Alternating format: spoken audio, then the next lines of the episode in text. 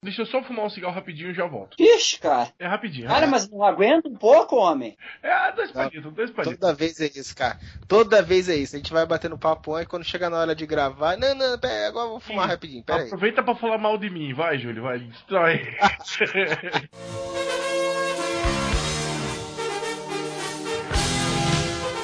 Olá, amigos. Vocês estão ouvindo o podcast Whatever. Vai arranjar o que fazer da vida, né?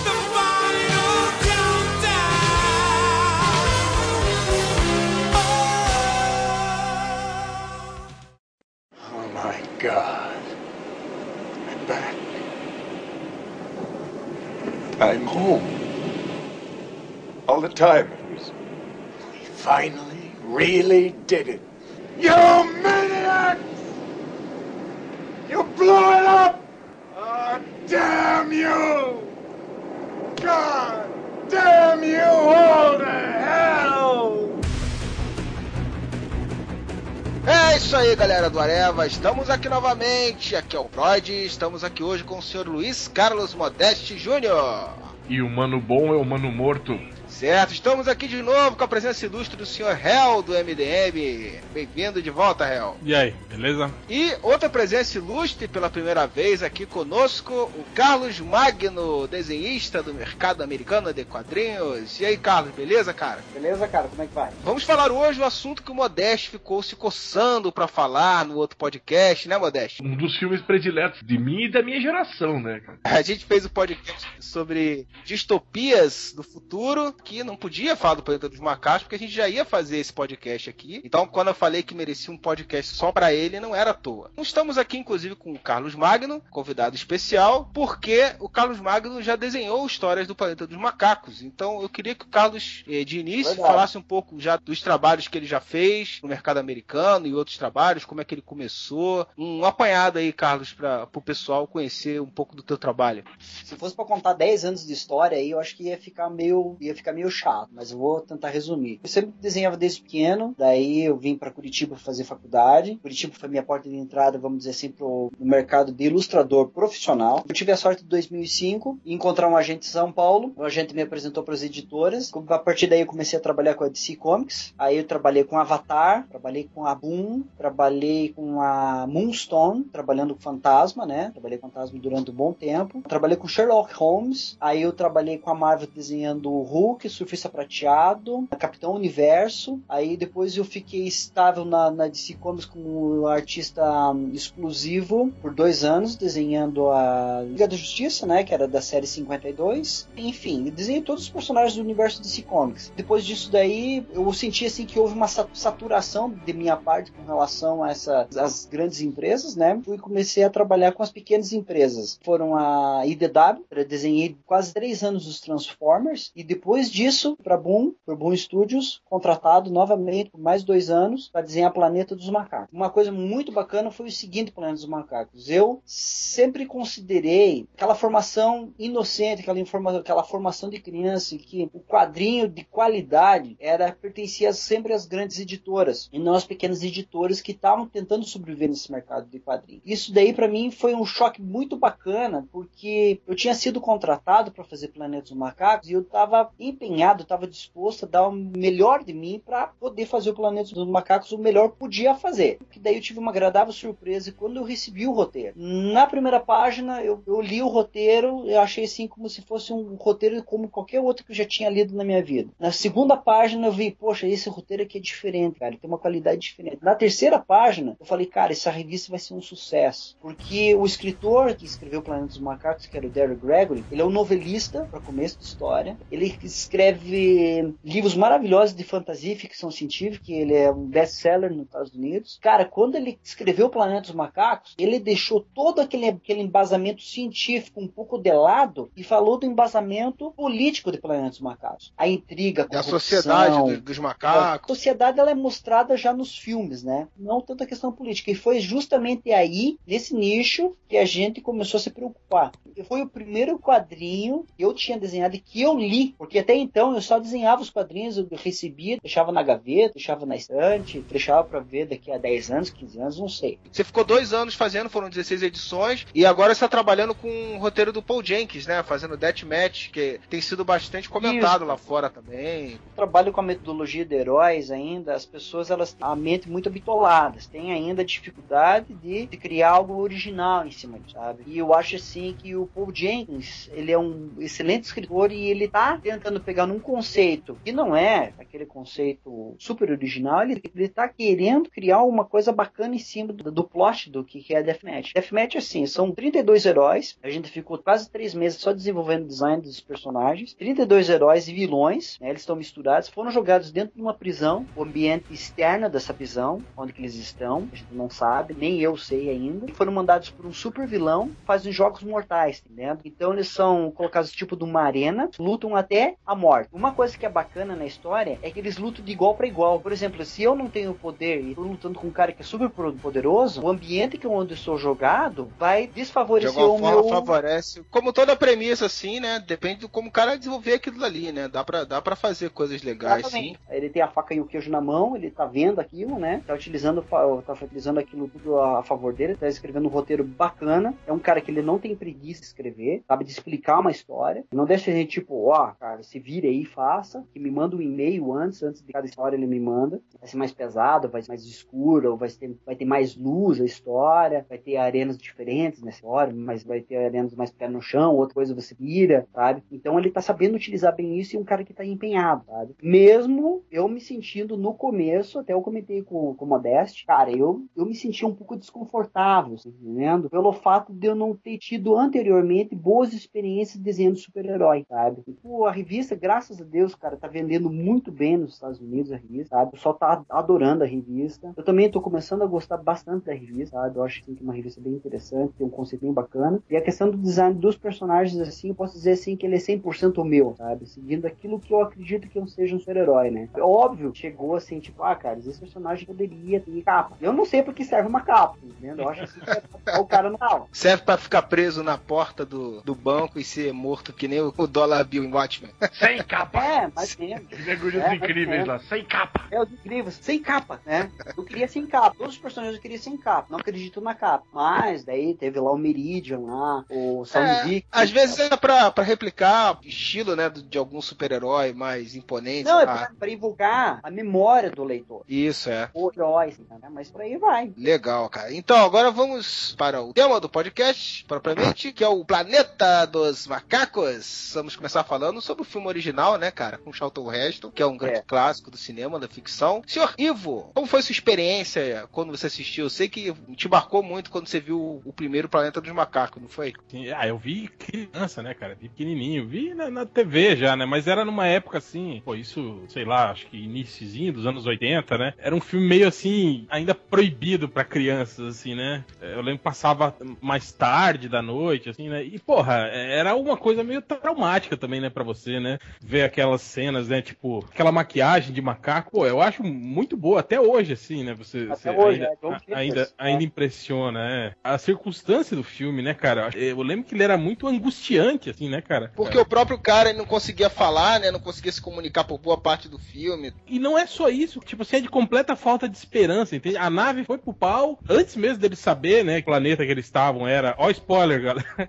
Ah, que porra, o planeta, um que o planeta que... de 1968. porra. Que o planeta que eles estavam é a própria Terra, né? Ele já tinha falado, ó, cara, passaram oh, 3 sorte, mil anos, né? Do, do, a sorte que tem pouco tempo que o Homer descobriu a verdade, cara. Senão o Homer ia falar. É verdade. oh, peraí. É... Seus ah. malditos! De boa. Vai então, ter, tipo, vai ter eleitor coisa... que, que vai falar que é spoiler, cara. Vai ter ouvinte que vai falar que é spoiler, eu tenho certeza. Cara, pior que eu comprei o box, tem, acho que eu ganhei de, de, de presente, né, da, da, minha esposa, e eu acho engraçado que na capa, no, no, no, primeiro É. box, né? Eles A, a, a imagem já é, é o Charlton Heston com a, com a menina no cavalo na frente da Estátua da. Liberdade.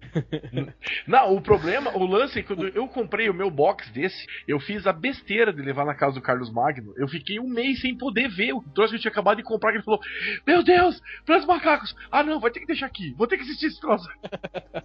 Não, mas foi legal, o cara. piscou, né, né, Carlos? Mas então, não, mas não, vou- mas é, na verdade é o seguinte, cara, Planeta dos Macacos, eu acho, pra que, cara, o cara curta ficção científica, que gosta de Blade Runner, gosta, cara, pior de bots, assim, vamos dizer aí, gosta de Robocop, gosta de um monte de, de- do- do que segue da ficção científica, mosca, o que for, cara, obrigatoriamente, no topo da lista é Planeta dos Macacos, tá entendendo? Eu acho que, pra mim, pelo menos, Planeta dos Macacos, ele tem uma, uma força tão grande, tão grande que eu acho que ele é muito mais importante, por exemplo, do que do 2001, sabe? 2001, uma Odisseia no, no espaço, sabe? É, ele é muito forte, ele, ele leva, ele É, leva é, é, eu a- mundo. eu acho nesse sentido, é, talvez porque Planos Macacos tem uma crítica mais, mais aberta, né? Mais, Sim, é. mais, mais fácil de, de ser entendida, né? Pelo, pelo, É, pelo Não, e gerou do- polêmica, você tá entendendo? Gerou, gera uma polêmica, você tá entendendo? E entrou no inconsciente. É na- Entrou é. no inconsciente popular, assim, a Exatamente. figura icônica dos macacos, assim. Eu Não sei se vocês tiveram acesso, vocês já tiveram acesso aos livros, Planetas dos Macacos do Pierre Boulet? Não, eu não cheguei a ler os livros. Cara, é fantástico, é fantástico, só que É, é, me, me falaram que ele, ele trabalha mais a parte de ficção, né? Falando sobre o, o- o lance do, do- do- da passagem de tempo, da viagem espacial e tal, né? Diz que ele dá mais destaque. Isso, pra- a curva de não sei o que lá que eles falam, né, no filme, né, que, É, que era aquela dobra, né, que ele- aquela curva no tempo que eles fazem, Hum. que justamente pro-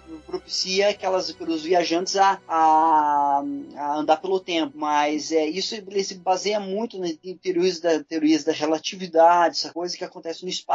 Mas enfim, é, o que o livro do Pierre Boulet para diferenciar dos macacos do Pierre Boulet dos macacos do filme é que os macacos do Pierre Boulet são os são mais perigosos no sentido de serem muito mais inteligentes e muito mais preparados para enfrentar os humanos do que nos filmes. É, o, o, o próprio. A sociedade, assim, tecnolo- tecnologicamente, que eu já li, ouvi falar do livro, era mais avançada. E parece que até no primeiro script, é, que era do. eu- foi muito curioso pra mim, que eu já vi o, o filme, já mais velho, né? Eu não vi quando era moleque, assim. E, e a primeira impressão que eu tive quando eu vi o filme, assim, cara, isso é um episódio do Além da Imaginação muito melhor produzido, assim.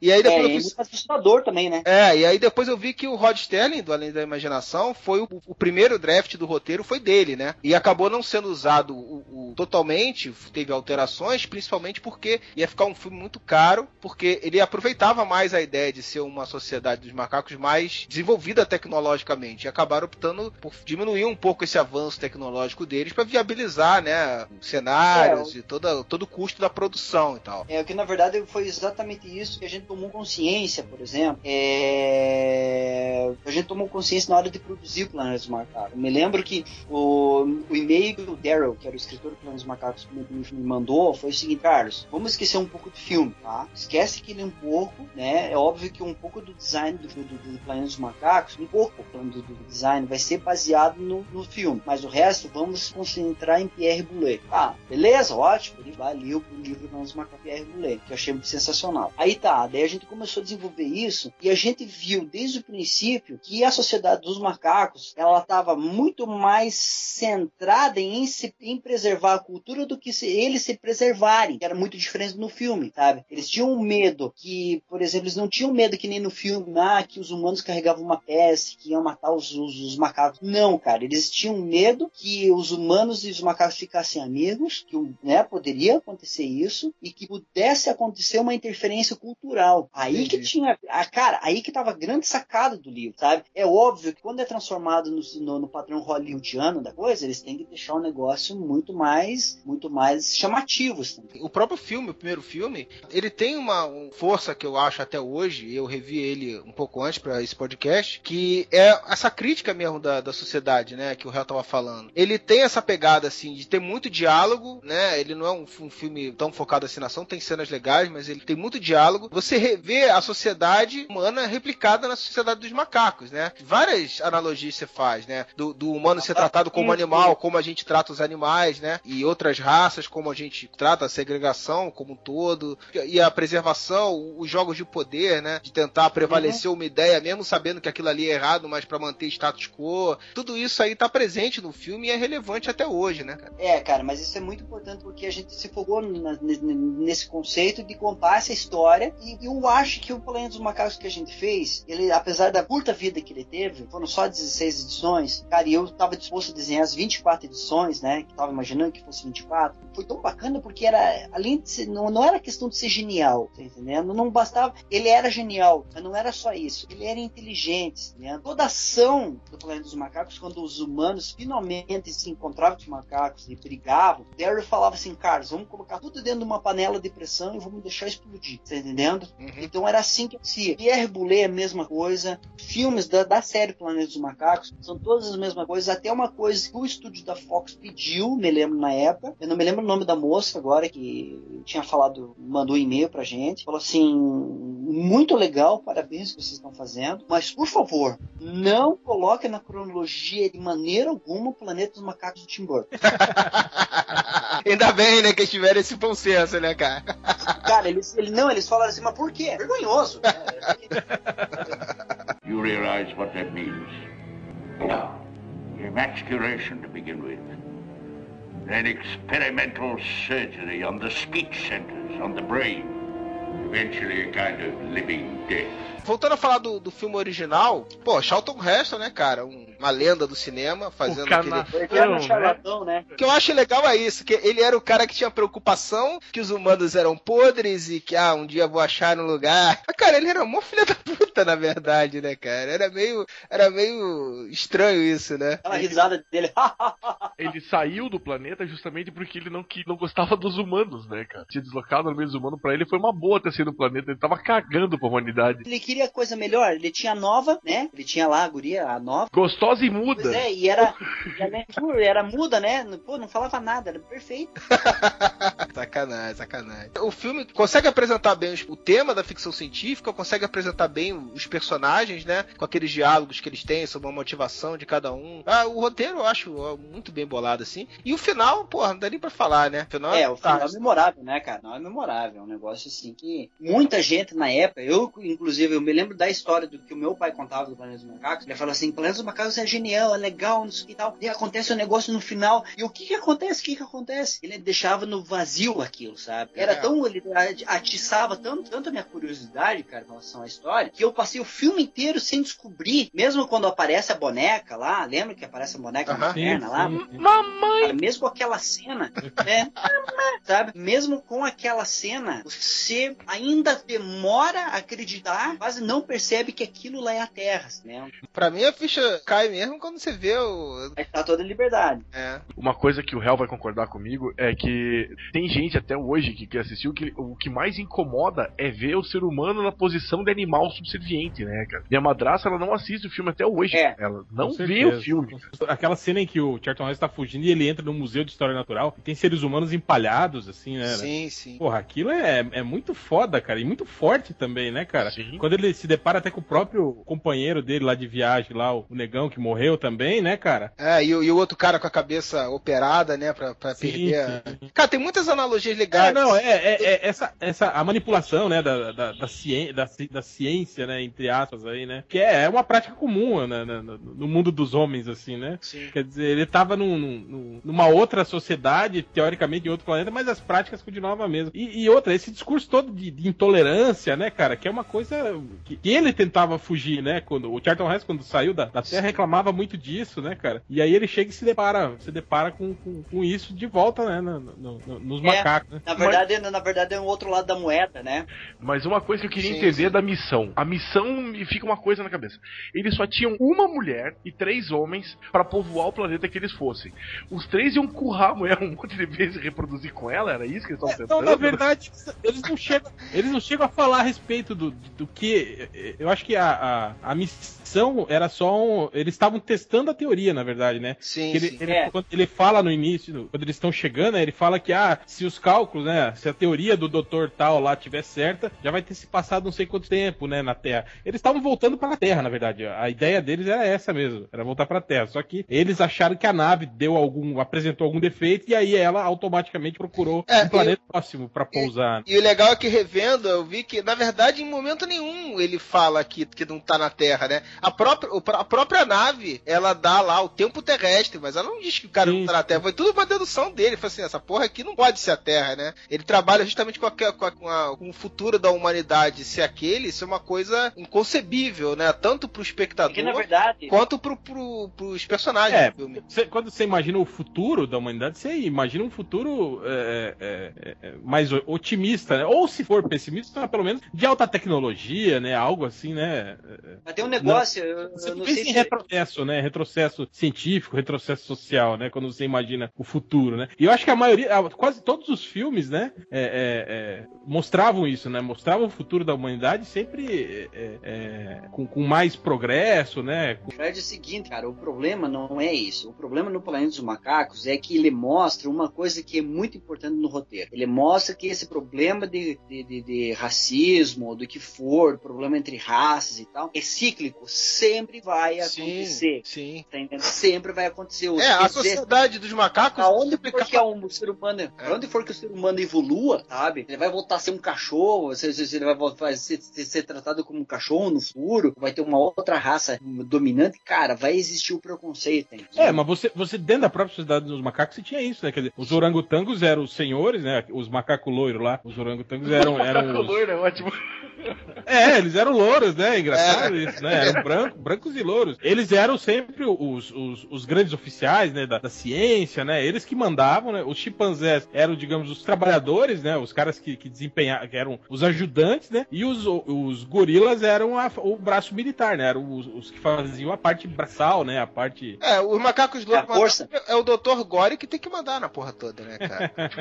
É, é verdade. Não, é, é- é- o engraçado é isso, que apesar de de de estarem representados ali como macacos, né? é- é, eu já vi vários estudos, né, que fazem uma, uma aliteração do, do que a gente tá vendo ali com relação aos macacos brancos e louros serem os dominantes, né? Quer dizer, fazendo uma correlação ali ao, ao, ao, a- a próprio, ao próprio humano, né, cara? Os, os macacos é, é, é, brancos e, e de cabelo preto, lá, morenos, né? São, são os, os ajudantes, né? E os macacos negros, né? São o- os que fazem a- o, serviço pesado da coisa, né? É, e Então- eles replicam a sociedade humana em muita coisa, né, cara? Você vê que tem até. E tudo é tá dentro do conceito ali. Tem até uma hora que tem um. O padre tá fazendo um velório do, do, do macaco que morreu, uma cerimônia to- replicando totalmente a cerimônia humana, né? E você viu que só sobraram três tipos de macaco, né? Chimpanzé, orangotango e gorila. Cadê os babuínos? Cadê os macacos prego? Cadê os mico dourado? Foram tudo pra vida. Cara, na verdade é o seguinte, ah, um negócio assim que é muito importante, porque no- nos Estados Unidos, os americanos, eles, eles têm, por isso que se fala Planeta dos Macacos, a tradução em inglês é Planet of the Apes. Apes são três tipos de macacos, Uhum. são os orangotangos, chimpanzés e gorilas. Símios. Os, é, os, pequenos, os pequenos macacos, né, os pequenos símios, são considerados macacos, monkeys, são os macaco prego, babuíno, macaco-aranha e por aí vai, né, eles, mico-leão, eles são separados em grupos, né, por isso que Planet of the Apes significa que eles reúnem aquele grupo de macacos, que são os, os chimpanzés, os gorilas e orangotangos, né. E eu achei É, que era e- só é- maquiagem. Não, não é, não, aí que tá sacado do filme, né, aí que tá sacado do É filme. legal que eles explicam né, né, do que da série, né? Falam que houve uma, uma grande praga que eliminou toda, todos os animais domésticos, né? Tipo cachorros, gatos, passarinhos, peixezinhos, tudo que era animal doméstico morreu. E aí eles começaram a adotar macacos, né? Macacos, chimpanzés, né? Como mascotes, né? Tipo, como o, o- o chimpanzé é um pouco mais evoluído, né? Eles começaram a treinar esses animais para fazer pequenos serviços, né? Tipo, ah, sei lá, ele ia na padaria, ele começou a limpar a sua casa, né? Entende? Então não era mais só um, um mascote no sentido Pet. como é o seu cachorrinho que você vai lá e brinca. É, não era mais um pet, virou um, um, um serviçal, né, cara? Essa explicação não veio desse filme, veio da onde? Não, é, veio, veio do terceiro filme A já. Conquista do Planeta É. Macacos. É. Não, até o quarto filme. Mas só que é o seguinte, pra você ver como o Michael Jackson é evoluído, ele tinha o Bubbles como bichinho de estimação, o pet. Inclusive Inclusive, o Bubbles, acredite se quiser, o Bubbles tem uma autobiografia. Como isso foi feito, eu não sei. Meu Eu não, mas Puta que pariu, não. Deus. Tem macacos que, que falam, né? Que se comunicam com linguagem de sinais, né? Tal. Agora, como que o É, chimpanzé eles- tem uma eles- autobiografia? Eles esti... Ué, ele pode ter contado a história dele em linguagem de sinais. Ó, o- o- segundo aí a- os últimos estudos científicos, eles pressupõem que a- a- um, um chimpanzé adulto tem uma idade mental equivalente a uma criança de 6 anos, cara. E tem um vocabulário Verdade. maior que de gente de torcida organizada, isso eu posso dizer. It's a madhouse! A madhouse!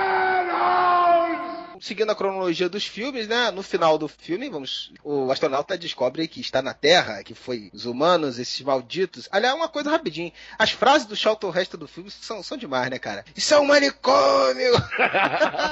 Tire É. suas mãos de mim, seu babuíno imundo. É suas primeira- mãos imundas de, de É, seu ele tá macaco. cinco séculos sem poder falar com a garganta fudida. A primeira coisa que ele fala é uma frase enorme, né, cara? É que desde o início, quando eles chegam na Terra, Charlton Heston já, já deixa claro pra eles que eles não têm saída. Quer dizer, galera, é nós três só nessa porra desse planeta deserto. A nossa nave foi pra pica e, e nós não, não temos mais como voltar pra casa, né? E aí, até tanto que os outros caras, né? Aquele outro cara que ele pô, era meio que o antagonista dele ali no início do filme, né? Que era o cara mais, mais idealista e tal. né? Ele ficava tirando sarro do foi uma bandeirinha dos Estados Unidos, que Cara, outro planeta. É, o cara ficou completamente. Cara, aí eu, eu falo, você se imagina essa situação, né? Se ali, naquele início, você já se. Você já fica, né? Falou, puta, fudeu, né, cara? Eu tô aqui no mato sem cachorro. De repente, você tá inserido no meio de uma nova sociedade em que você é um animal, né, cara? Mal e os macacos tomaram conta do poder. Porra, velho. E, tipo, não há perspectiva de mudança, né, cara? Taylor, né, que é o pessoal do show, ele é muito Sim. canastrão, né, cara? Ele pegava geral, se a outra astronauta tivesse sobrevivido, ele tinha comido também. No final, ele dá até um beijo na Zira. Que nojo, né? Desespero do cara, né? O filme termina com, com aquele final, assim, que não, que não mostra a evolução, o que aconteceu com, com os personagens depois, mas que é um final perfeito pelo impacto do final, né? Então, assim, se, se não tivesse feito nada, já, já ficaria perfeito, porque o impacto e a mensagem que ele passa do final já é perfeito, né? Mas aí é claro, né, que com o sucesso do filme, não iam perder essa boquinha. E aí fizeram o segundo filme com participação do Charlton Heston também. Eu já não vi esse filme, sei, sei da, da premissa dele. Quem é que pode quer falar um pouco do segundo filme, Modeste? Então, o segundo filme, um outro astronauta vai atrás dessa missão que eles perderam o contato e acaba, por acaso, parando no mesmo lugar. Ele chega um tempo depois e ele vem procurar Na mesma exatamente. época. Na mesma época, ele vem procurar exatamente o Taylor. É, dá, dá a ideia que ele chega, ele chega uns, sei lá, uns dois anos depois, né, que o Taylor, do Taylor, Não, né? não chega, não, acho que não, porque quando ele encontra o Taylor dentro da prisão, no final do filme, ele não evoluiu, sabe? Não cresceu barba, não cresceu nada. Ele é como se ele tivesse encontrado uma semana depois, tá entendendo? É, e ele encontra a nova. Pelo que o Taylor fala ali, dá a entender que ele já tá ali há algum tempo, né? Porque o Taylor já tá, tipo, desistiu do planeta, né? O Taylor tá, tá- tá- chega e fala, não, cara, cara, isso aqui não tem salvação, né? É isso aí mesmo, tal. Me passa a impressão de que o Taylor, digamos, viveu ali, né? Pelo menos um, um tempo, assim, pra, pra perder totalmente a esperança, né? No, Ele explora a zona negativa, né? pudesse ser melhorado. A zona negativa, a zona, Sim, a zona, proib- neutra, zona a zona proibida. isso. Zona proibida. Ele vai com a nova lá pra zona proibida, tenta dar uma. ver onde que ele tá, ele tenta se ambientar ali. Esse filme mostra que humanos ainda existem, né? Quer dizer, eles ficaram, viraram mutantes, né? Quer dizer, eles ganharam poderes mentais, né? Por É, causa do- humanos com consciência, com diálogo, né? Porque na verdade humanos já existiam no primeiro, né? Mas eram tratados como animais totalmente, Sim, não tinham sim, fala, é. nada, né? Mas Sim. aí nesse filme já mostra eles. organizados em sociedade, né? Humanos que ainda falam, né? Que, pra falar a verdade, então até foram, digamos, melhorados, né? Por causa da- da- do contato com a radiação. Ganharam superpoderes, né? Viraram mutantes, né? E- São mutantes, né? É, exatamente. Eles têm no em poder deles uma, uma das, das mega bombas, né? Que foram utilizadas séculos passados lá quando a, a humanidade se explodiu. que dá a entender que foi, digamos, decorrência da Guerra Fria, né? Aliás, o primeiro filme faz um pouco disso, né? Uma, é uma criticazinha bem, bem escondida a, a isso, né, cara? Quando o Taylor fala, no final, ah, eles finalmente conseguiram, né? Eles explodiram tudo, né? Tipo, ele tá criticando ah, isso, né, cara? O- É uma coisa bem, uma- um comentário, um comentário ácido. E aquilo que o Freud falou de ser cíclico, das coisas serem cíclicas, não sei se foi o Carlos ou foi o Freud, mostra bem o cíclico porque os os macacos estão se organizando para atacar esses mutantes da zona negativa e começar uma guerra. Os gorilas se armam, fazem tudo, fazem um levante na sociedade, assim, e vão pra guerra contra É, esses mutantes. eles perdem, eles perdem o medo, né, de, de- de explorar a zona, a zona proibida, na verdade, Uhum. né? Que no, tudo no, no primeiro filme eles faziam de tudo pra não se ir pra lá, né? Acho que por causa daquele, daquele temor, né, de você eh, finalmente eh, perceber que o ser humano já foi um dia superior ao macaco, né? Que era algo que eles queriam esconder, né? Já nesse segundo filme eles partem pra zona proibida, sabendo que existe, né, um grupo de humanos forte lá, né? Justamente pra isso, pra fazer causar uma guerra e eliminar, né? Qualquer traço desse, desses humanos, né? E um, eh, um- evoluídos, digamos. isso, um- e um detalhezinho dessa, dessa E fase. que eles dessa- explodem a bomba. Ó, ó o spoiler, galera, no fim do filme. Mais um spoiler aí, ó. eles explodem a mega bomba e acabam com o planeta. Né? é, e, não sei, uma, E daí justamente vem aí a, a, a história seguinte, né? Que é quando a Zira e o Cornelius vêm e mais um doutor. planeta Terra. Dr. Milo. Isso, e mais um doutor. macaco. E tinha mais um que morre E dele. Eu- Você quer saber por que, que o cara morre na prisão? Diga. Por causa que aconteceu o seguinte, o ator que fazia o, o personagem, você se lembra daquele filme Juventude Transviada? Sim, do James Dean. Ah, tinha o James Dean, tinha a, a mulher do Robert Wagner lá, que foi morta, que era aquela outra atriz, e daí tinha um outro guri lá. Aquele ator fez esse- o personagem do macaco. Ele não aguentou a maquiagem. Ele, ele pediu pra Não sair, aguentou- pediu ele pra sair. Não, ele largou, cara, ele largou a toalha. Ele jogou a toalha. Ele falou assim: não aguento mais, cara. Essa maquiagem tá me matando. E ele deram o cabo, por- porque ele se viu que pode ver no filme que ele morre do nada. Morreu, simplesmente morreu, tá entendendo? Só Eles que- continuaram o filme com a corna, né? antes do, do desse que já é a fuga do Planeta dos Macacos, no- ainda no De Volta para os Macacos, vocês podem ver que a história ela segue exatamente a mesma coisa. O astronauta chega, ele também acaba encontra Zero, Cornelius, acaba descobrindo a sociedade, depois ele encontra o Taylor e acaba rolando tudo. Ele também tem o vislumbre de que era a Terra quando ele chega nos metrô de Nova York, mas eh, eles fizeram tudo isso para aproveitar cenário e maquiagem, porque a produção, apesar do dos Macacos ter dado bastante lucro, eles refizeram praticamente o filme com um orçamento bem menor. Se vocês notarem, são poucos os que têm a maquiagem de macaco bem feita, porque foi aproveitado do antigo, assim. Umas máscaras bem simples, que nem mexem a boca, né? Exatamente. Que eles conseguem ser pior que a dos trapalhões do Planalto dos Macacos, que já não é essas coisas. em relação a esse filme, se vocês achavam o Charlton Heston canastrão, o James Francisco é Jesus. muito pior que ele. né? Não, eu Não, acho engraçado que eles pegaram até um ator que fisicamente lembrava, né, o próprio Charlton Heston, né? É, foi um remake praticamente, né? Pra no depois final. aparecer no final do é. No final do filme, tem uma hora que, que explode tudo, né? Explode o planeta todo, vai tudo pro saco, né? Num período curto de tempo, que é tipo a cena final do segundo filme, eles inventam que a Zira, o Cornelius e mais um cientista conseguem resgatar a nave do Taylor, a primeira nave. É, não, na verdade, eles dão a Parece. entender que a nave já tinha sido retirada e eles estavam estudando a nave há, algum tempo já, Ah, entende? tá. Só que aí quando eles viram que ia dar a merda, né? Eles, digamos, o Dr. Milo lá, ele sacou como é que funcionava a nave, eles embarcaram na nave e fugiram dela antes do planeta explodir. E aí vem o terceiro filme, que aí o que acontece? Eles fazem o caminho inverso, né? Do, do- da viagem no tempo, né? Do, da É, eles passagem voltam do tempo. daí, né? E aí voltam e vão parar no planeta Terra, mais ou menos na época em que os astronautas partiram, é isso? É, em 73. se- É uma coisa muito bacana, bacana, não sei, mas eu acho que é que Zir criaram, acho para fechar essa essa primeira parte da história, é, justamente eu acho por- pela falta de dinheiro, por falta de, de qualidade de maquiagem, falta de um monte de outras coisas, justamente porque porque voltou no tempo para aproveitar o, a- o cenário do cenário urbano, as pessoas andando nas, nas cidades. E eles eu acho que eles fecharam essa primeira parte da história aí, sabe? Porque justamente eu acho que começou a cair a qualidade de produção técnica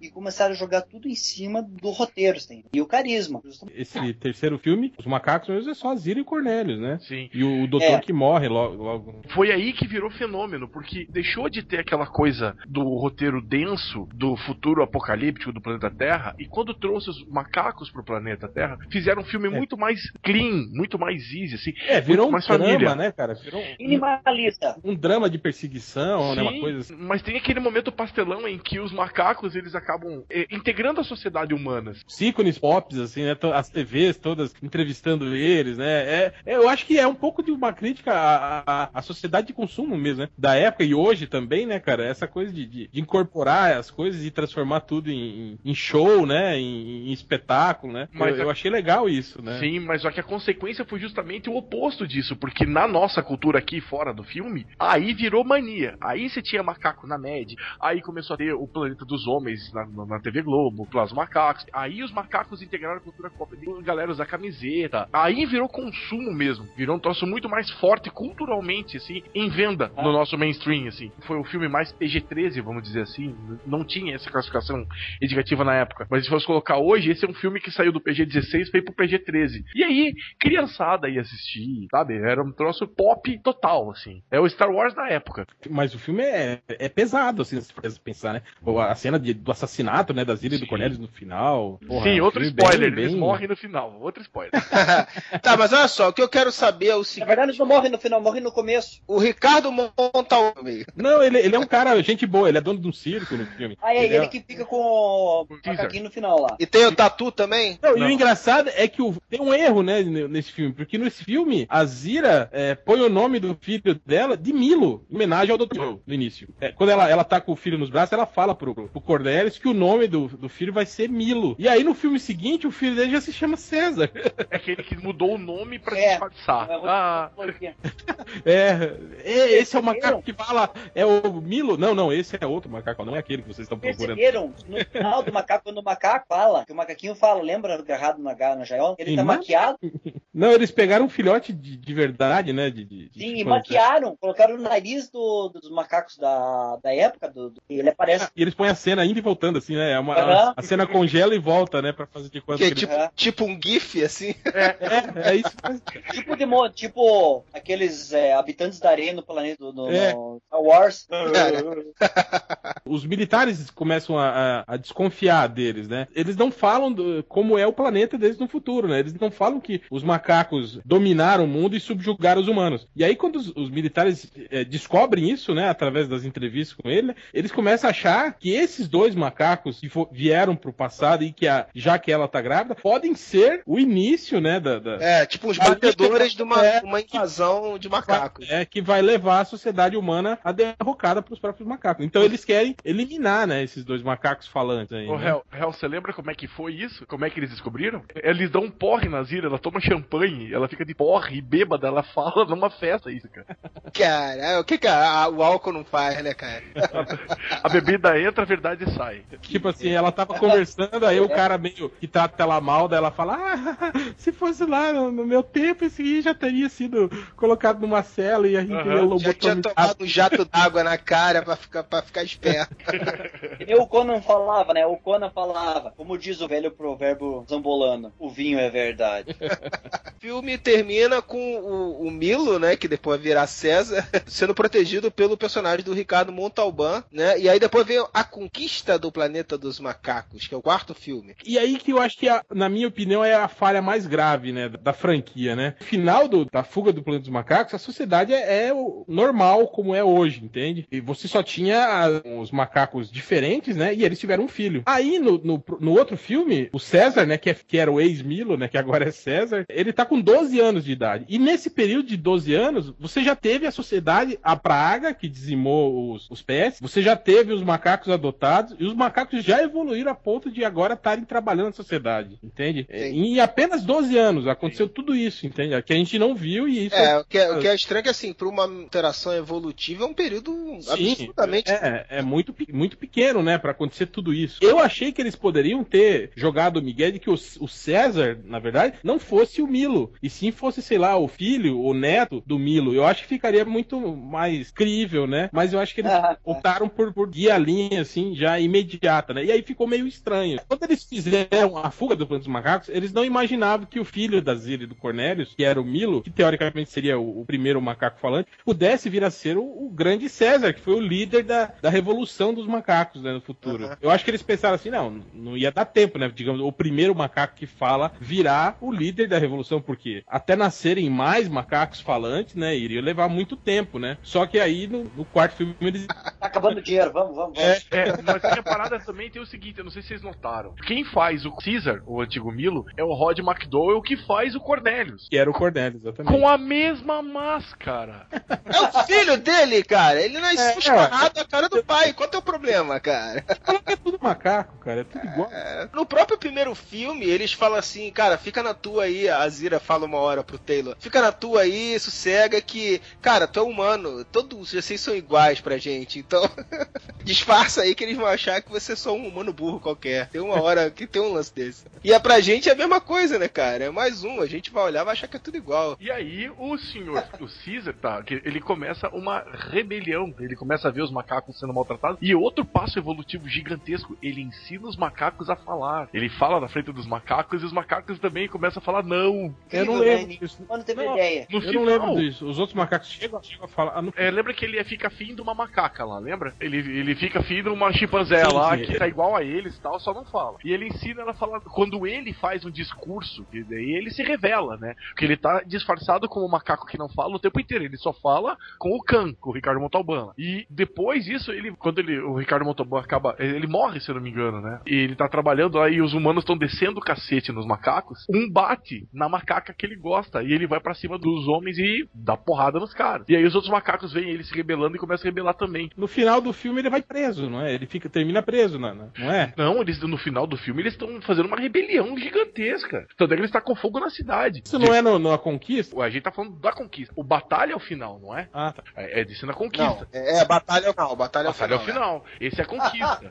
e aí, aí, é que confunde mesmo, gente. Não, não, não estranhe. Aí ele vê a macaca apanhando, se rebela e vai pra porrada e eles vão pra cima dele. E ele faz um discurso, os caras ficam estranhando dele falar. E os macacos estão todos postados atrás dele, assim. Começam a se pra juntar pra dar porrada também. E quando ele fala não, os outros macacos falam não também. Alguns deles começam a falar Ou não seja, também. já- ele já vira, já começa a ajudar o desenvolvimento dos outros macacos também, né? É, um curso de alfabetização Caesar. É rapidinho, assim. É, rápido. O cara é, o cara, o cara é um é grande curso, líder. é curso universal.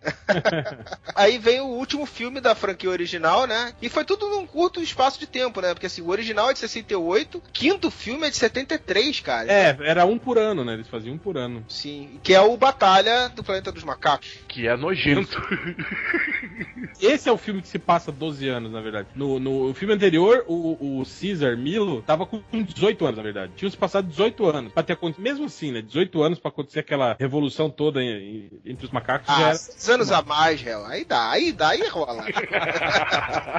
o ser humano em seis anos evolui, que é uma coisa louca. A batalha se passaram, acho que uns 10 ou 12 anos depois daquela, do final daquele filme, né? E aí já mostra as sociedades já vivendo em paz, né? Humanos e, e, e macacos, né? Vivendo juntos, né? Só que daí, no meio disso, a gente tem um, um, um- um macaco lá, dissidente lá, que acha que, que humanos é tipo o magneto, entendeu? O magneto dos macacos. Ele acha que humanos e macacos não devem se misturar e aí ele quer eliminar os, os humanos da, da parada, né? E ele usa um método shakespeariano pra começar a guerra. Ele empurra o filho do Caesar de uma árvore, o Pia morre e ele fala: foram os humanos. Que cara de pau, puta merda.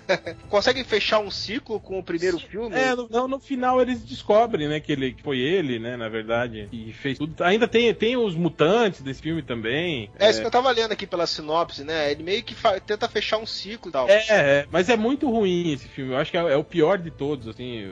É por isso que ficou tudo congelado depois não teve mais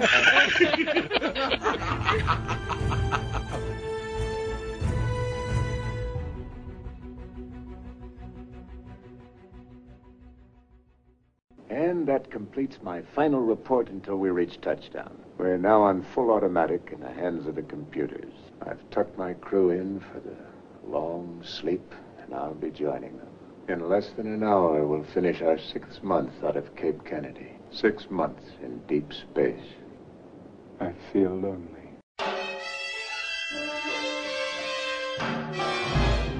Agora vamos falar sobre o filme favorito do Carlos Magno, que é a reimagem do Tio Burton remake. E aí, cara, quais são suas sua memória afetiva com relação a esse filme? Cara, na verdade é o seguinte, eu tenho uma só uma memória boa do filme. Eu sou fã incondicional do Rick Baker, que é o cara da toda a maquiagem, maquiagem, né? A maquiagem dele deixou Tim Roth. É, mas vamos, falar a verdade. E, bom, e- eu acho que a única coisa boa desse filme é justamente isso, né, cara? A, a caracterização do. Dos macacos. Não, e não só a maquiagem, mas a, a caracterização dos atores, o jeito que eles se movem, né? O Tim Roth mesmo, né? Fazendo aquele, É. aquele, aquele macaco meio. meio- General tem. Parece que tá meio, meio, meio louco de, de, de cocaína, assim, né? Aquele ra- raivoso, assim, né? Isso eu gostei muito. Eu gostei muito do, do, do filme, assim, né? Na verdade, cara, quando eu fui assistir o Planeta dos Macacos, sabe aquele negócio quando você faz esforço pra gostar do filme? Quero gostar do filme. Passou um tempo depois, assim, eu tô com o filme aqui, tá esquecido, tá entendendo? Posso contar uma Coisa vergonhosa? Bem vergonhosa? Você gostou. Não, ah, não, pior que isso. Sabe por que, que o Carlos Magno gostou do filme? No começo fez um esforço? Porque eu tava saindo da sessão e ele tava entrando. Ele tava na fila pra entrar. Lembra dessa, Carlos? lembro, lembro. E eu saí falando, puta, o filme é foda.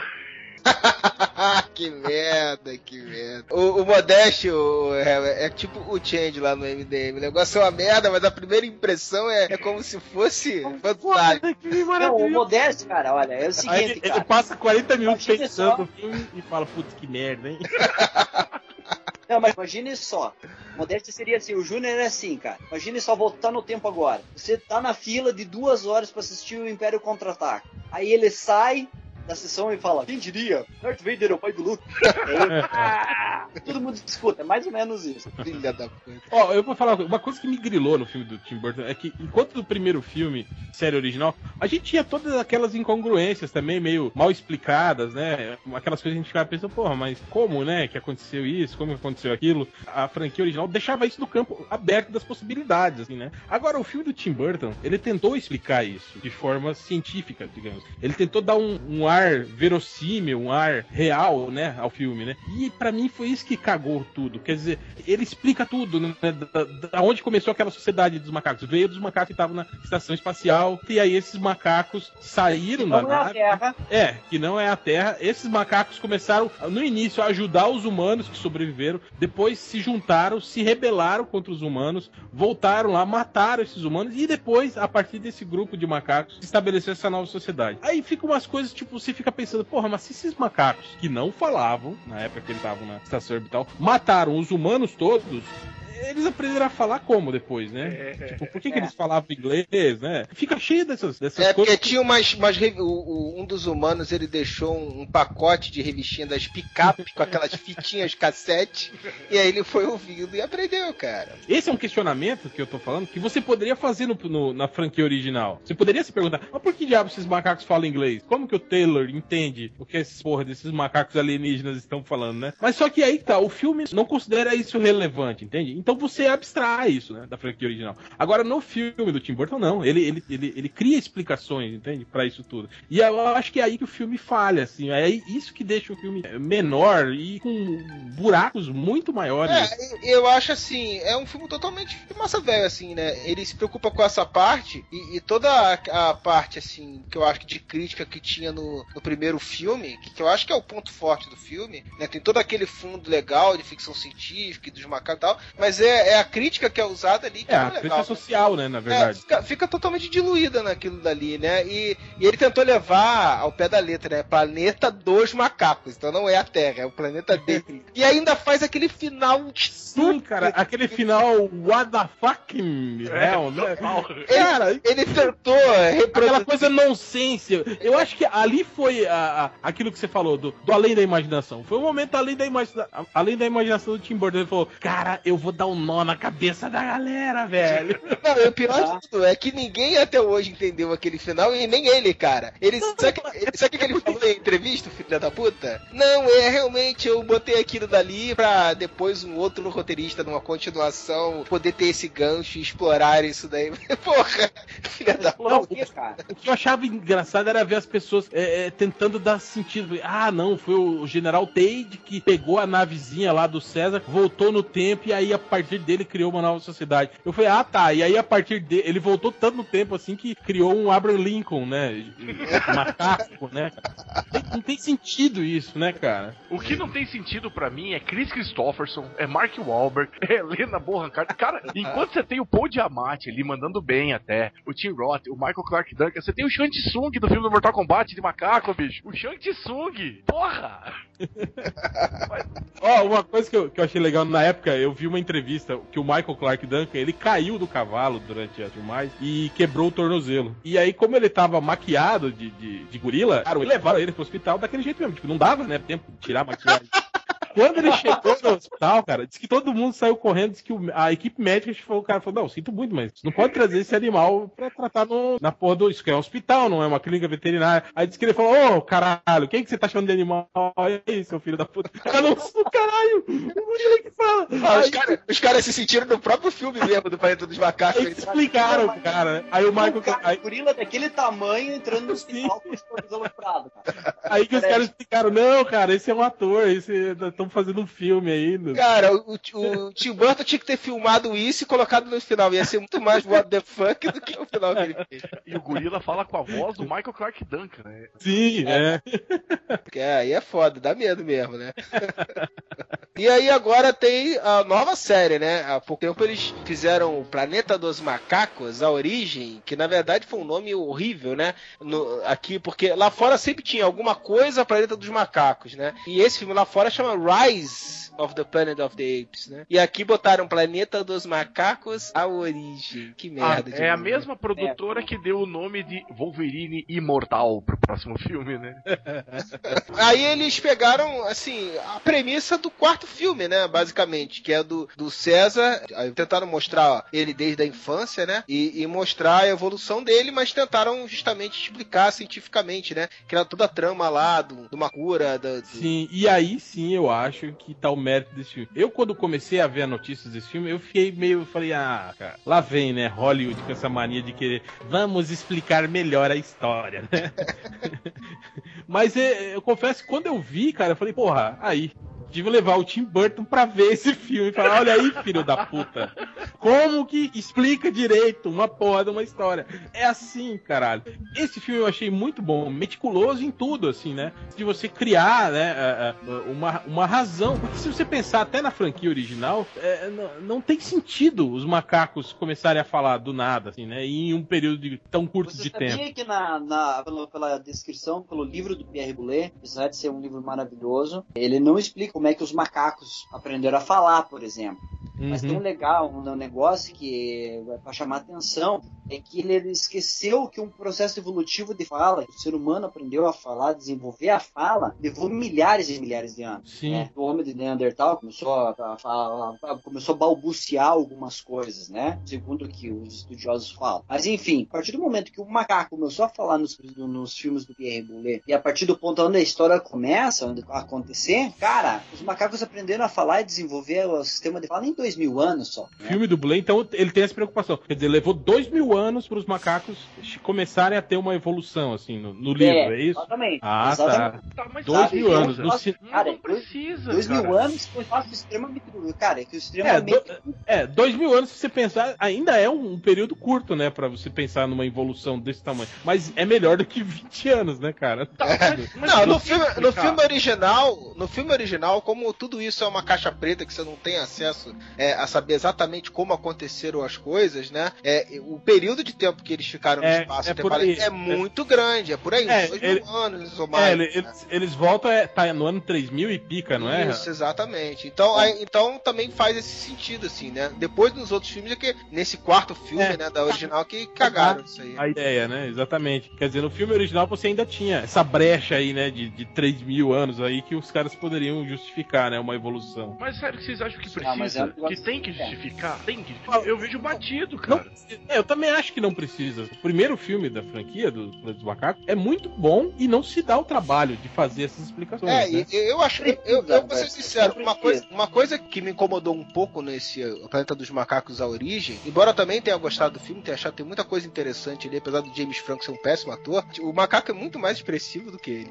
O- o- o- O Andy, pô, mas, Mas- é o Andy Serkins, né, porra? O cara é foda. É, pois é, é o Gollum. Mas o que acontece? Uma coisa que eu gostava muito do primeiro filme é justamente esse negócio de não ter explicação, assim. Até a revolta dele contra os seres humanos, seus, seus malditos, vocês conseguiram e tal. E você não sabe, mas, assim, cara, os humanos fizeram uma cagada, assim, fenomenal, assim. O ser humano É, é, tipo, podre mesmo, né?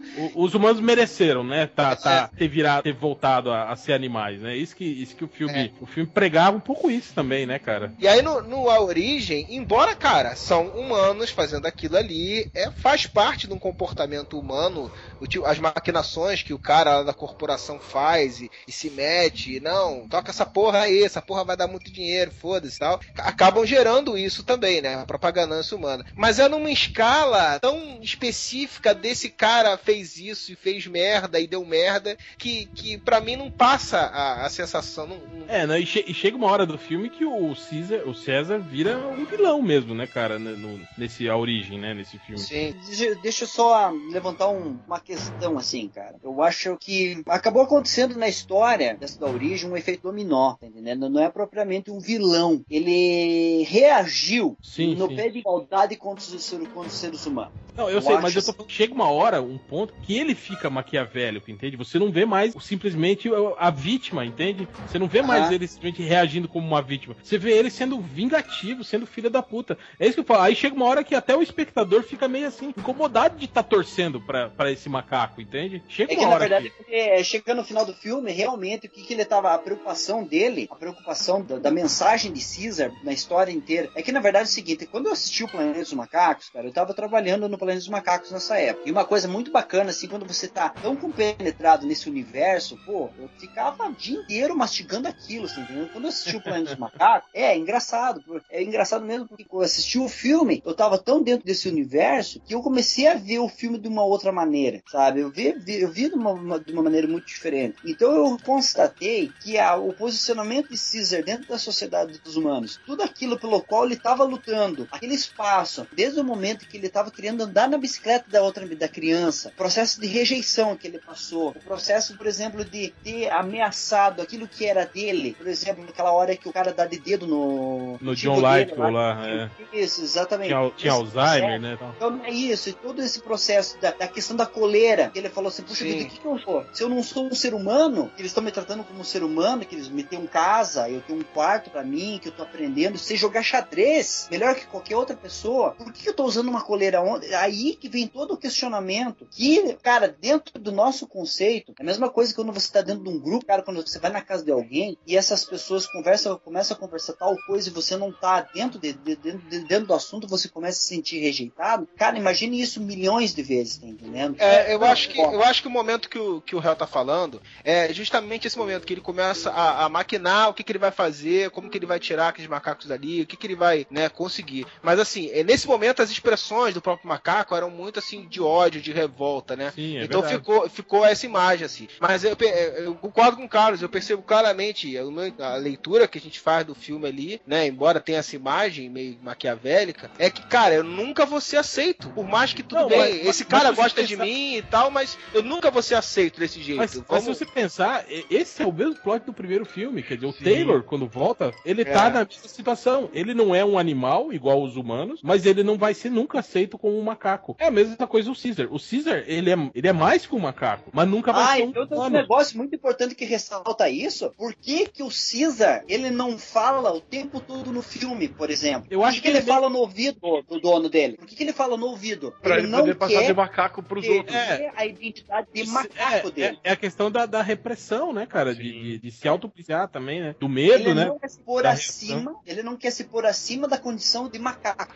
É, eu acho até que é uma questão até de liderança que ele alcançou, né? De passar, de repente, medo de passar pros macacos a imagem de que, ó, ele tá meio do lado deles. Ele é tipo. Ele também tá bandeando pra lá e tal, né? Você, você lembra aquela hora que ele vai matando os outros macacos, pegam o irmão do, do cara lá, que ele eletricou lá? Cara, na verdade, a Malfoy. ideia do Caesar. Pois é, a, a ideia do Caesar não era de matar humano. Nunca foi. O que aconteceu que depois da morte de Caesar, depois da, fa- da era de Caesar, a imagem, a mensagem que Caesar tinha, tinha colocado como os macacos se levantem, mostre seu lugar dentro no planeta, façam isso, façam aquilo e tal, foi distorcida com o tempo, tá entendendo? Foi distorcida. É a mesma coisa, por exemplo, que a gente pegar, por exemplo, as, as, as mensagens originais que Jesus Cristo colocou na, naquela época, esse processo de dois mil anos, ela foi totalmente distorcida. É, é, mais ou menos, é a questão do fanatismo que a gente fala, né? Quer dizer, é, é você pegar o, o conceito que fala para você simplesmente se impor e conquistar o seu lugar, aí você distorce ele para dizer que você tem que se impor, ser o, o dominante e acabar com o, que é diferente de você, né? Exatamente esse que é o X da questão, né? Na- Que não deixa de ser também a crítica que era, que era feita, eu acho, com É, toda a franquia, Eu só né? espero, eu só espero que nesse filme do, do Planeta dos Macacos vai passar parece o novo do, no novo filme vai se passar parece que 10 anos, 20 anos, uma coisa assim, vai se 15 passar bastante anos. 15 anos depois do 15 desse. anos. Pois é, cara, eu espero que a mensagem original do filme, que era a mensagem de Caesar, que era vamos procurar estabelecer o nosso espaço, tal, vamos estabelecer da melhor forma possível, mas procurar ao máximo evitar a força. Tipo, a sociedade dos macacos vai crescendo, né? Vai chegar um momento que, sei lá, eles não vão ficar num gueto, né? Vivendo lá na, Numa na reserva. florestinha do lado da cidade o tempo todo. É, eles vão precisar de comida, vão precisar de água, vão precisar, entende? Então, querendo ou não, eles vão acabar uma hora com conflito de interesses, né? De necessidade, né? de- Na verdade, nem vai acontecer muito dessa questão de conflito de interesses, né? Porque a sociedade humana está se acabando. Ela, aquela praga. Sim, ela começa É, o- a notícia que já saiu do, do, do filme novo, né? Já saiu quem vai ser o ator principal, o tal de Jason Clark, não, não conheço. Conhece, Hel? Jason Clark? Não, não, não conheço, não conheço. Não, também. Então, a trama vai se passar 15 anos depois do final desse filme, né? E vai ter duas linhas principais, que é o, o César se impondo, como lutando para se impor como líder dos primatas, e um grupo de cientistas que, que sobreviveram, que estão tentando sobreviver isolados em São Francisco. Então a premissa é essa. Agora, essa parte dele, dele tentar se impor como líder, né? Eles já colocaram no final do filme, né? O, segundo macaco, que já tem uma postura bem mais de, de vilão, assim, de, de tentar é, impor a violência, né? Também evoluído, né? No final do, do- desse A Origem. E provavelmente vai ser o, vai ser o antagonista dele, né? Nessa, nessa liderança aí dos macacos e para criar os macacos de forma belicosa ou, e, o, e o outro tentando, o César tentando ser um líder mais uma coexistência pacífica, né? Com, com os humanos. Provavelmente vai ser na essa verdade, o que aí. acontecendo, eu acho, eu acho, vai acontecer mais ou menos como aconteceu com Júlio César, né? A partir do momento que Júlio César começou a ficar muito mole, né? muito Condescendente. sua, isso, exatamente, ao seu, ao seu império, mataram ele, tá entendendo? Só, só tem uma coisa que a gente tem que levar em conta quando a gente tá analisando esses filmes, a diferença, muito da, da diferença do que a gente pode esperar desse próximo filme, desse novo filme que foi feito agora, pro primeiro, pro antigo, é que público ele tá sendo destinado. O primeiro filme, o de 68, ele é um filme completamente aberto. Ele tem o final aberto pra você chegar e chegar às conclusões que você quiser. assim. O público daquele filme, que era um público mais adulto e daquela época, estava acostumado com filmes europeus que eram assim e que influenciaram filmes americanos que também tinham esse tipo de roteiro aberto. Hoje em dia o público não tá acostumado com isso. O público não sabe muito bem o que é um filme de roteiro aberto no Tarantino, assim, que coloca umas coisas pra você pescar. Assim como o primeiro filme é muito explicadinho em algumas coisas e como o Hell colocou, dessa vez eles fizeram uma explicação boa, mas ele ainda assim ele é mastigado pro público. Esse próximo vai ter de ser mastigado toda essa parte de revolução que eles querem colocar. Ah, sim, mas é, bom, o cinema hoje é assim, cara. Então são raras exceções. Então vai ser. É bem mais massa velha, assim. Não, é o que eu falei, não tem aquela discussão como tinha no primeiro filme, mais diálogos e tal, discutindo a parte, uma parte crítica, né? Ele não dá margem pra você Sim, interpretar é, coisa. É uma história bem linear, né? É, exatamente.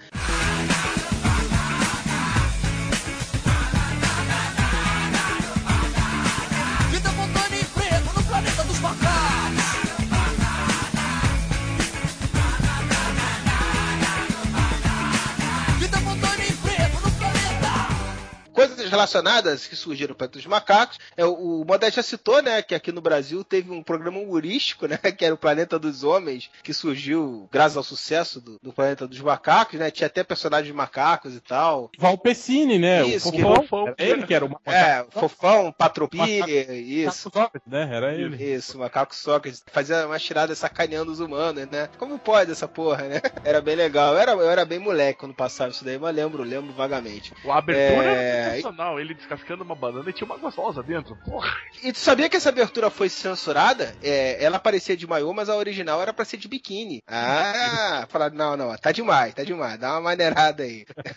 Pô, teve o Dr. Gore, né? Que, que é claramente influenciado. teve- grande parte das lembranças que eu tenho do, do- dos macacos de infância não era dos filmes, e sim da série de TV. Ah, Inclusive, é. General Urco, né? Todo- que todo É. mundo lembra do General Urco, né? Não existe no cinema, né? Ele é da série de TV. E eu acho que é o personagem mais famoso aí. Da, se você for perguntar aí, pra, pelo menos pra galera mais velha aí, acho que é um dos poucos que a pe- o pessoal lembra o nome, né? Que era aquele general fudidão, né? Que era o, o mauzão da série de TV, né, cara?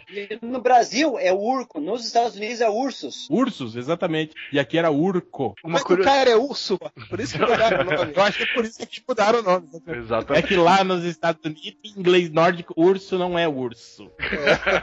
É que, então, não sei se vocês sabem, a Taurus lançou um rifle aqui no Brasil, aquele querendo fazer parecido com o rifle que, que os macacos usavam, com esse nome. E existe pra vender até hoje o rifle, o rifle Urgo da Taurus. Urco. Inclusive, rifle que o, o Charlton Heston defendia, né, enquanto era vivo. Ele era presidente daquela Associação Nacional do Rifle lá nos Estados Unidos, né? Inclusive foi até pentelhado pelo Michael Moore lá no Tiros em Columbine. Ele era um ferrenho defensor. Todo americano tem direito de ter a sua arma assim e atirar em quem quiser. Não, sacanagem de ter a sua arma, né? Todo americano tem direito de subir uma torre de igreja e começar a atirar em todo mundo. Cara, o Charlton Heston era uma figura, né, cara? Diz que ele não, não aceitava nenhum roteiro em que ele não fosse, tipo, o macho fodão alfa da parada, assim. Ele não fazia. Botasse um cara meio sensívelzinho e assim, não, essa porra Ah, é mas papel, ele, não faço, ele, não. ele fez o papel do Richelieu, cara, no, no Três Mosqueteiros. É. É verdade. E o Richelieu não era o fodão, assim, era até meio, meio bicho, assim, na verdade. Meio... Você sabe aquele filme Contatos Imediatos? Contatos Imediatos do Terceiro Grau, do Spielberg? Sim. Sim. Ah, inclusive o papel originalmente era pra ter sido dado não pro Richard Dreyfuss, mas pro o Steve McQueen. E daí no dia o Steve McQueen para dizer o sim, ele falou assim: "Não, cara, eu não vou aceitar esse papel aqui, porque quando li o roteiro eu chorei e eu não choro". que figura, cara. Tá figura. Charlton Heston tava no filme do Tim Burton. Ele é o macaco lá, o, Ah, é o pai do. Tate, que morre. E o É. que, que ele dá É, como E, prova? e ele, e, Ele- Uma arma. e ele repete a fala. Não, e ele repete a fala clássica dele, né? no- no- não, do, do malditos, malditos. ele, ele- quando ele tá lá delirando, já morrendo, ele fala a mesma frase que ele Ah, e dizem que ele tá. Eu não percebi, porque eu, eu vi esses dias, eu vi numa TVzinha de história pequenininha. Dizem que ele aparece também no A Origem, numa, numa TV assim do, do abrigo lá, não sei o que lá. Isso eu li depois, eu não, não pude voltar lá. Eu... Passando o filme dele lá. No... É, não, parece que foi, sei lá como que botaram. Pode provavelmente sim. Mas diz que tem um. Entre as várias né, homenagens que eles fizeram, né? Tem isso daí também. Deram um jeito de colocar ele também no Tipo o filme do Hulk lá do, do, do norte que aparece o Bill Bigby lá na, na TV quando ele tá na favela. Essa série teve 14 episódios e dizem que foi o sucesso dessa série passando na TV Globo que originou justamente o Planeta dos Homens, né? Os caras fazerem o o humorístico com o nome Planeta dos Homens. O engraçado é que essa série nunca mais reprisou em lugar nenhum. Eu não sei se ela tem algum problema de judicial, alguma coisa assim. Eu sei que essa série, eu nunca mais vi ela, pelo menos em nenhum outro canal, nada. Ela saiu em DVD lá fora. Aqui eu não sei se, se saiu em DVD ela compilada. Aqui sendo o Eu torrent acho que não. próximo Não, de você. é a world gone insane. An upside down civilization that could not be real. Yes.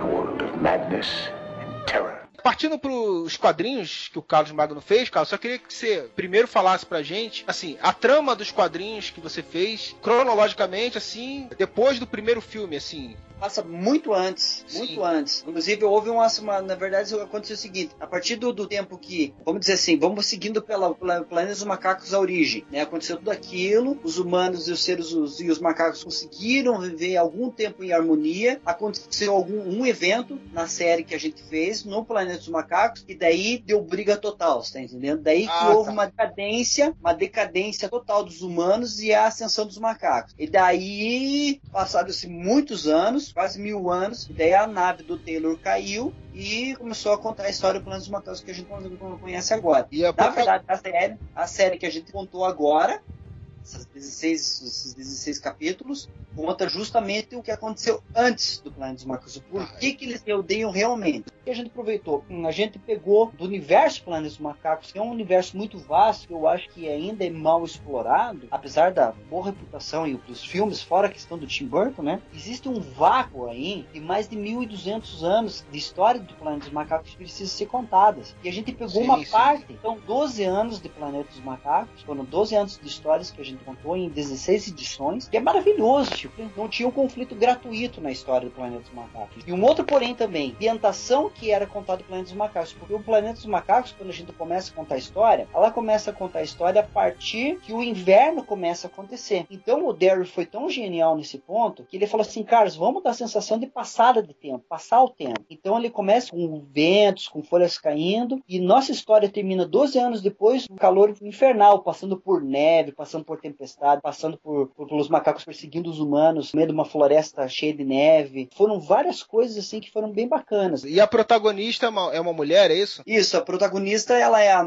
é uma representante política, que ela na verdade vamos dizer assim é uma prefeita, né? No caso, é que é a Sullivan e ela é a mulher que ela foi educada, ela foi educada pelo lawgiver, que é o legislador, né? E ela tem uma irmã adotiva, que é a- uma, uma, uma macaca também. Então o que aconteceu? Elas cresceram juntas e num determinado período da história delas, é, uma tomou um rumo e a outra uma se tomou como macaca mesmo, né? Foi seguir os princípios dos macacos, leis dos macacos, e a outra foi se, se doeu mais pelos humanos, né? E foi seguir o- a política dos humanos. O que é muito legal nessa história porque eles têm um elo. E o elo é Nix, que é o gorila albino, né? Da, da série. Ele é um militar, ele é o poder absoluto, assim, vamos dizer assim. Ele é o general Nix, no caso. E o general Nix na história, ele é o Link que gosta, tem uma paixão profunda, paternal com a Sullivan e tem aquele respeito, digamos assim, hierárquico com a Laia, né? Que no caso é a imperatriz, né? A rainha que manda nele. Então ele fica naquele negócio, o que, que eu faço, né? Vou lá e acabo com a, com a Sullivan, ou eu tenho que seguir aqui, base, né? Ou eu vou lá e acabo com a, com a Laia, né? Então ele fica nesse, nesse paradigma, vocês estão entendendo? Ele fica em cima do muro. E ele é um personagem maravilhoso, que ele tinha tudo para ser um personagem burro na história, e ele é um personagem que, vamos colocar assim, ele fica em segunda categoria na, na- no quesito inteligência, né? Que ele é um macaco que ele é muito inteligente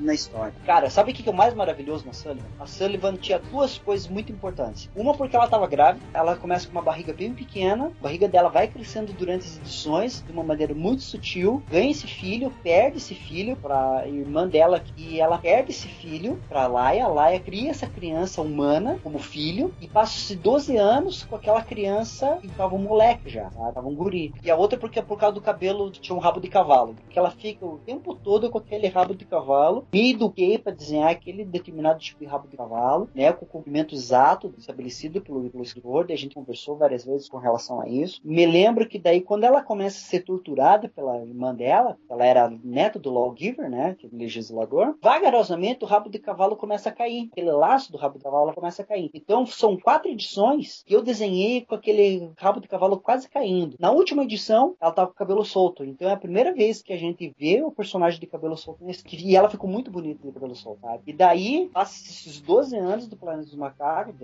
dessa cronologia, pula, né, os 12 anos, a partir do momento que ela reencontra o filho dela, ela deixou aquela postura de mãe, aquelas roupas de mãe, aquela, aquela roupa de couro que ela usava, aquela barriga, tinha sido doutrinada a ver ela daquela maneira, com aquele cabelo comprido, pra aparecer 12 anos depois com a cabeça raspada, vestida com roupas de guerreira, com espada em punho, estendendo, e tentando resgatar o filho da irmã que ela odiava a partir daí, né? Tem uma, uma história curta, que é maravilhosa que a gente fez, eu e o Darren, que é o primeiro dia de aula da Sullivan numa escola de macacos. Era uma menina humana, né, e tava indo para uma escola dos símios, né? Então você se lembra dos americanos, quando aquela menininha afrodescendente estava entrando dentro de uma escola de brancos e teve um monte de gente, os brancos começaram a apedrejar e tudo, deu uma, e nada disso foi no final da década de 50, no começo da década de 60, aconteceu isso. Então a gente espelhou mais ou menos o que estava acontecendo isso. O Carlos Magno tem mais o que fazer, né? Não pode ficar a madrugada inteira aqui nas gravações do Areva que varam a madrugada.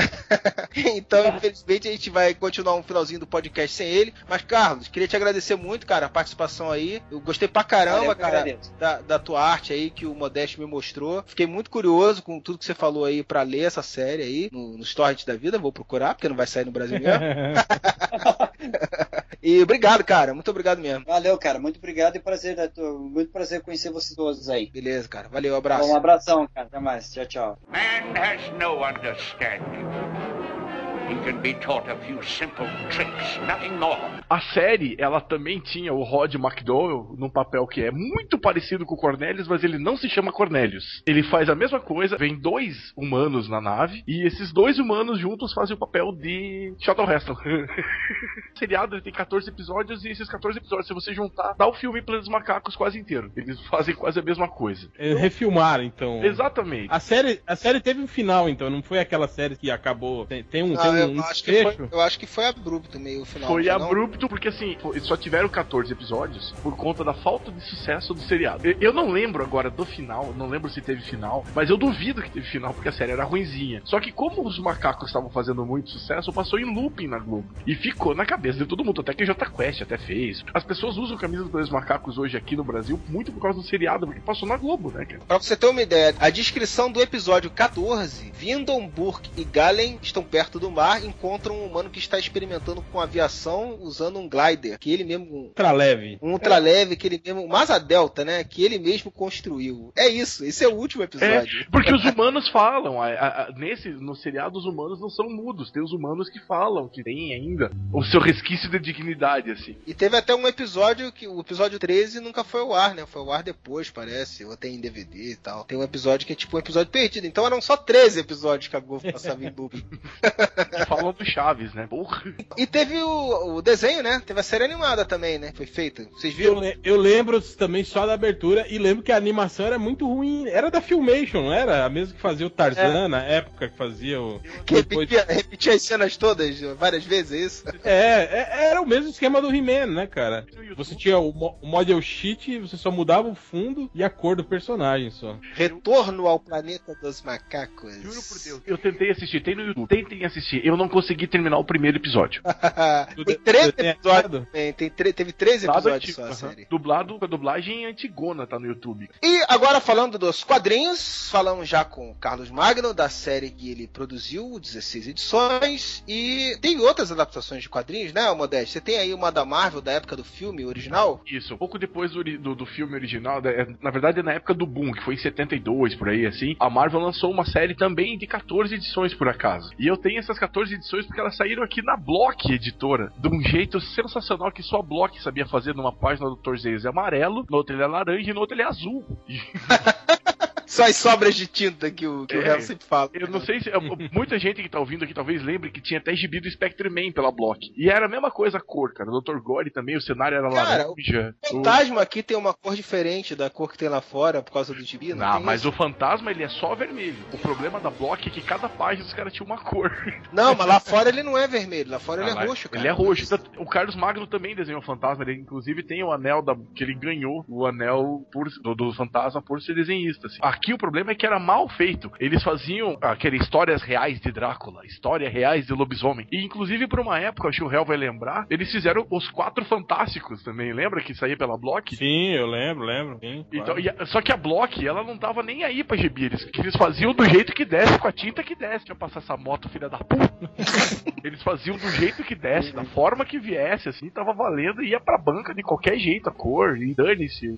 Essa coisa caprichada saiu aqui no Brasil. E você pode encontrar em sebos aí perto de você. Ou nosso antigo Farra, da- galera do Farra, deve estar espalhado por aí, porque eles fizeram um tratamento do scan para as histórias ficarem mais legíveis, assim procura pela internet e vai encontrar as 14 edições na internet. Não é remodelado que se fala, como é que se diz? Refeito? Não, como é que fala? Remasterizado. Ah, puta, que seja remasterizado pela galera do Barra.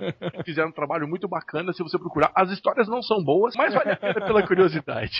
E outra coisa, o Carlos Magno fez essa série de 16 números, mas já tá saindo uma nova série do Poderes Macacos, também pela Boom Comics agora. Vão ter ciclos com vários autores, assim, e, e desenhistas. Legal. E tem uma, uma coisa que eu queria falar, cara, do grande Jack Kirby, que chegou a trabalhar de duas formas diferentes com o Planeta dos Macacos, né? Numa época que ele meio que deu uma abandonada nos quadrinhos para trabalhar com animação, ele ajudou a trabalhar com uma série de TV, a série animada do, do Planeta dos Macacos, fazendo conceito de esse tipo de coisa que ele fazia. E tem o Kamandi, né, cara? O Kamandi é, é, tem uma premissa, assim, parecida. Tipo, o Kamandi é o último, o, último menino da Terra, né? Num planeta que só tem animais que falam, né? Que não tem mais nenhum humano. Então, tem essa premissa parecida e eu vou botar aí no post. A capa da primeira edição do Kamandi é muito chupada, cara. Porque olha lá, olha aí vocês, cara. Mas Ah, mas Estado da Liberdade era, era figura recorrente nas histórias do Kamandi. Se eu não me engano, eu acho que era, era onde ele morava, não era? Sim, e tem É. na crise também. Na crise de- nas divisas das terras também tem. Ele e o Solovar ficaram Sim, lá. mas aí tu imagina essa revista saindo com essa premissa e com, com essa capa.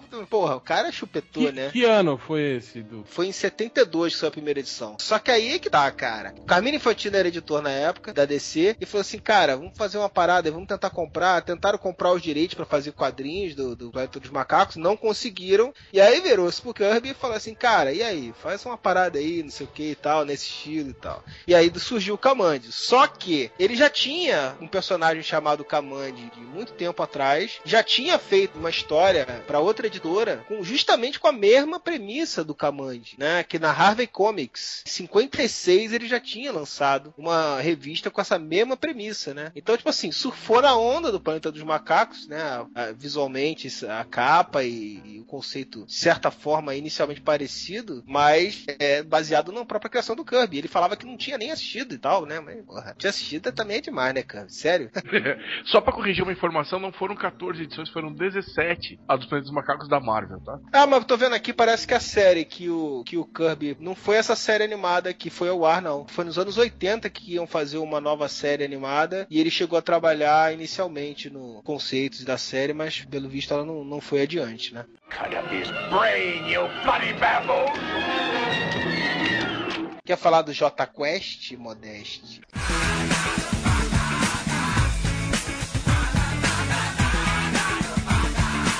Vida emprego no planeta dos macacos.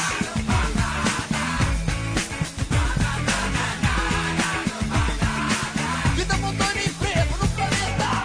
Não, os Trapalhões! Como que a gente vai esquecer os Trapalhões? Ah, é, no Planalto dos Macacos, é Ah, verdade. sim, é verdade. A gente já falou um pouco dele, né? Que a gente fez um podcast dos Trapalhões. De- Na própria Terra, né? Eles vão achar um local lá cheio Falão. de balão pro Planalto dos Macacos. Cara, é foda, né, cara? E transformam as pessoas em macaco com um porrete, com um pilão que vai batendo. Primeiro filme do Mussum dos Trapalhões. Isso, não tinha ainda o Zacarias, né? Não, o Zacarias não tinha entrado no. no- no- foi o último filme sem o Zacarias também. O filme do que o Didi tinha a bolinha, ele mata a bruxa, no final o cachorro dele morre, aí cai o pozinho em cima e o cachorro ressuscita. Não Não, é não lembra desse filme? Não. Porra, se o, se o Modeste não lembra é porque o negócio tá. Que não existe esse filme. É. Não existe. Você inventou essa porra. Não, ele, ele até jogava a bolinha na, na- na- nos comandos da- do, do trator, assim, de uma, de uma, de uma reta escavadeira, lembra? Cássio, eu não lembro desse não. Inteiro no YouTube, olha a maravilha que tem no YouTube. Tem o Planalto dos Macacos inteiro no YouTube. Vamos botar aí no post pra quem tiver disposição pra assistir. Cara, o começo, cara, o clipe dos macacos dançando no começo é uma coisa, cara. Meu Deus. É, na época que o Didi não tava gagá. Aí, ô, Hel, você falou da maldição, a gente fez um podcast dos Trapalhões e os Trapalhões. O, um vale no programa do Didi e ele acabou, tá vendo? Se o MDM fizer um, morre o Didi e o Dedé. então, vai, por que você não fez ainda? Cara, o Brasil, para a hora que de morrer, cara. É, não, eu acho que dois caras aí que. Três, que quando morrer vai dar o que falar. Vai ser o Didi, o Roberto Carlos e o Silvio Santos. Deus Então me vamos fazer um podcast, um podcast lá no MDM com- sobre esses três. Os Os, três no imortais. podcast só. Os três imortais. Então é isso, cambada. Espero que vocês tenham curtido. Modeste, tá satisfeito agora que finalmente pôde falar do Planeta dos Macacos? Eu quero aproveitar esse meu último ensejo para lançar o desafio. O réu correu da raia quando a gente falou de fazer um, um podcast WWE versus UFC. Ele correu, a gente chamou, ele foi embora. E nada. Eu Nem ainda, sabia que eu ainda estou aguardando. A WWE está aqui. Apostas para ser defendido por mim. O wrestling, o pro wrestling, a verdade da luta. E tenho dito. Então é isso. Então é isso, Real. Um dia, um dia, vamos fazer com você um podcast sobre lutas de mentirinha. O nome do podcast vai ser esse. Vai pro Lutas de mentirinha. Telecat. Real, mais uma vez, obrigado aí, cara. Falou, galera. Valeu. E é isso, cambada. Espero que vocês tenham curtido. Até o próximo podcast. Whatever!